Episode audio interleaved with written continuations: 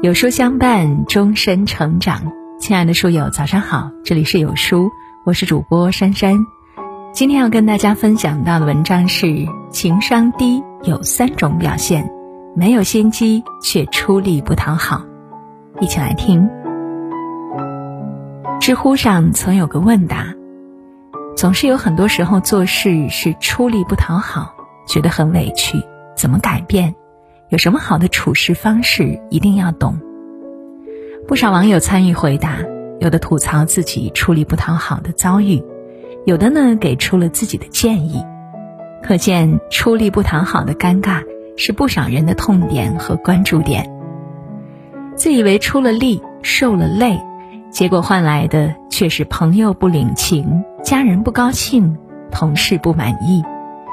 想想确实挺傻的。也够让人郁闷的。这种情况的出现，有时候可能是对方的原因，如俗话常说的“一升米养恩人，一斗米养仇人”。但更多时候，恐怕问题出在自己身上，往往是自己的言行不当造成的。所以，一旦遇到出力不讨好的尴尬，不妨多从自己身上找原因，问问自己是否做了这样三个方面的傻事。首先，做了还抱怨。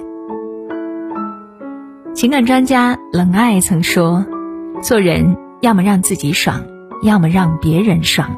最糟糕的是两个人都不爽。有的人就是两头不靠，你出了力自己不爽，而嘴上让别人不爽，结局呢就是费力不讨好。”这句话一针见血地指出了一些人出力不讨好的原因所在，那就是做了。还抱怨。热播剧《知否知否，应是绿肥红瘦》里就有这样的情节：有一天，明兰的两位同父异母的兄长要参加进士选拔考试，母亲为他们准备了很多东西。明兰的贴身丫鬟小桃应命帮着去拿东西，回来对明兰说：“可累死我了。”明兰当即对小桃说：“可千万别在人前喊累。”不然受累也不讨好。明兰这样说是有道理的，因为她知道自己的丫头为哥哥们出份力是理所应当的。如果出了力却抱怨辛苦，那就会让长辈觉得明兰没有手足之情，不懂得体恤兄长。你可以不做，但千万不能做了还抱怨，那样只会引起别人的反感，让你的付出变得没有价值。有的人正是因为不懂得这个道理，事情做了还抱怨，结果呢出力不讨好。马文在某公司办公室任职，工作认真负责，但他有个毛病，整天把“忙死了”“真是烦人”等口头禅挂在嘴边。有一次，马文正专注地打一份报告，人事部的小王来盖章。上午不是盖过了吗？怎么又要盖章呀？以后把报表凑到一起再来盖，真烦人。说着，他把盖好章的报表往桌上一放，就去忙自己的了。这时候，策划部的小张要用会议室，请他把门打开。马文不耐烦地说：“说过多少次了，用会议室要提前打招呼，怎么就是记不住呢？”说着，把登记簿往小张面前一扔，自己拿着钥匙去开门了。小王和小张对视了一下，摇摇头，没吱声。年底评议的时候，马文的分数比较低。威尔鲍温在《不抱怨的世界》中有这样一句话：“抱怨就好比口臭，当他从别人的嘴中吐露时，我们就会注意到；当从自己的口中发出时，我们却浑然不觉。”这句话用来形容马文这样的人，真的是很恰当。他们也许心地很善良，活没少干，可是他们的好很少被人记住，原因就在于做了事喜欢抱怨，惹人烦还浑然不觉。试想，马文如果在满足对方要求的同时不说那些抱怨话，小王和小张一定会满意而归，哪里还会不领他的情呢？出了力受了累，就因为抱怨让人烦，确实够傻的。影视演员朱雨辰和他妈妈的话题，曾在去年引起了广泛热议。也引发了网友对父母和孩子之间界限感的思考。七十多岁的朱妈妈把生活的重心全部都放在儿子朱雨辰身上。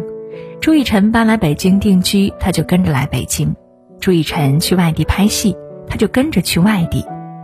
雨辰上大学时，她亲自去铺床；朱雨辰拍戏时，他到现场去阻拦，不允许朱雨辰拍被打的戏。并且他还干涉朱雨辰的每一段恋情。可是朱雨辰呢，并不领妈妈的情，坦言妈妈给的爱太过沉重。有一次在做客超级访问时，他还向妈妈发了脾气，说：“妈，你这是要搞死我呀！”周国平在《人与永恒》中说：“一切交往都有不可超越的最后界限，这界限是不清晰的。”然而又是确定的，一切麻烦和冲突都起于无意中想突破这界限。为什么猪妈妈辛勤付出却引起儿子的反感呢？关键就在于她没有界限感，事无巨细的包办孩子的一切，妄图以自己的意愿影响儿子的思想，操控儿子的人生。界限感清晰的父母。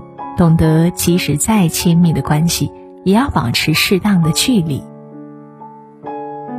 不会以都是为你好为理由过度介入孩子的生活，让对方没有个人空间。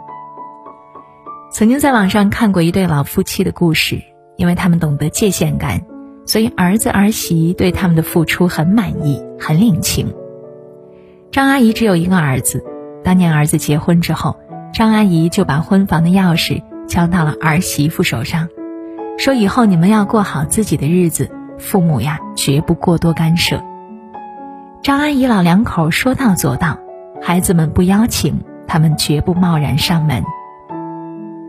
经济往来也全都独立，但儿子买新房、创业，他们也给予力所能及的帮助。儿媳生孩子。张阿姨应儿子请求，贴身照顾了儿媳一个月。正是因为有了界限感，张阿姨的原生家庭和儿子的小家各自独立，没有发生过婆媳矛盾。儿子儿媳有了生活自主权，自然就多了一份责任担当，两代人亲密有间，其乐融融。纪伯伦说：“你的儿女，借助你来到这个世界。”并非因你而来，你能给予他们的是你的爱，而不是你的思想；你能保护的是他们的身体，而不是他们的灵魂。这句话应当引起为人父母者深思。那些出力不讨好的父母，更应该引以为戒。出了力，受了累，换来的却是孩子的反感。为人父母做到这一步，真够可怜的。第三，过于争强好胜。作家曙光说：“人们习惯于表达需求、提出要求，争强好胜、咄咄逼人，结果往往求而不得，争而落空。不得不说是出力不讨好。”这句话告诉我们，过于争强好胜是造成出力不讨好尴尬的原因之一。不考虑对方的感受，过于争强好胜、咄咄逼人。容易给人造成压力，即使你取得了不错的成就，也很难得到别人的好评。这一点，初入职场的年轻人尤其要注意。用力过猛，往往欲速则不达。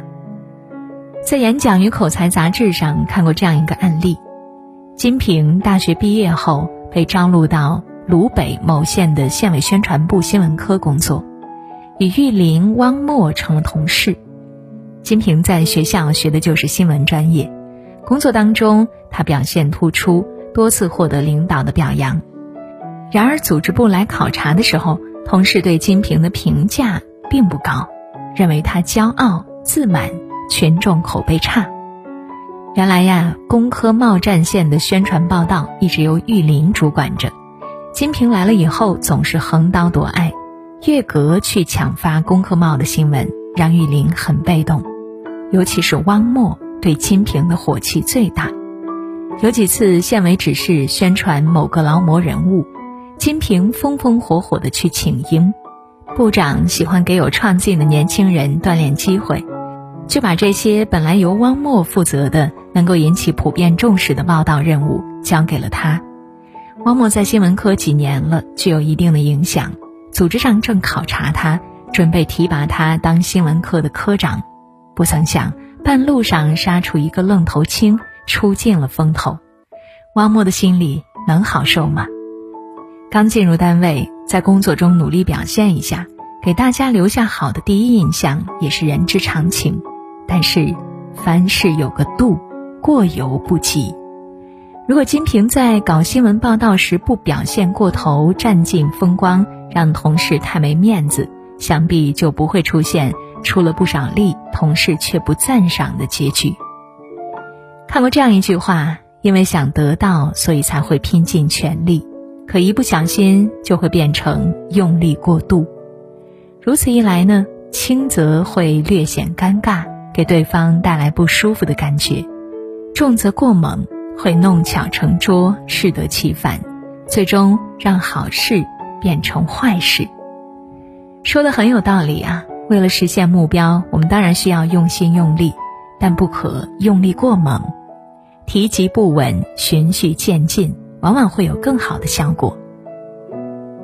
出力不讨好，暴露了你的低情商。情商之父丹尼尔·戈尔曼说过：“智商高的人，也许事业无成。”情商高的人却一定能够表现非凡。情商高的表现之一就是具有同理心，懂得将心比心、感同身受、推己及人。情商高的人不会做出出力不讨好的傻事，而情商低的人呢，则缺乏同理心，凡事只从自身考虑，不顾及对方的感受。做了还抱怨的人，只顾自己嘴上舒服。却不考虑自己的抱怨会给对方带来什么感受，缺乏界限感的人只顾表达自己的关心，却不考虑自己的过度关心是不是对方所需要的；过于争强好胜的人只顾追求目标的实现，却不考虑自己的表现是否会让对方没有面子。所以，出力不讨好的原因可能是多方面的，但根源都在。情商不高，要走出出力不讨好的尴尬，唯有提高自己的情商，培养自己的同理心，否则出力不讨好的傻事还会在生活中不断上演。好了，小伙伴们，今天的文章就跟大家分享到这儿喽。那如果您喜欢今天的文章，或者有自己的看法和见解，欢迎在文末留言区和有书君留言互动哟。想要每天及时收听有书的暖心好文章，欢迎您在文末点亮再看。那觉得有书的文章还不错，也欢迎分享到朋友圈，欢迎将有书公众号推荐给朋友们，这就是对有书君最大的支持。我是珊珊，明天同一时间我们不见不散。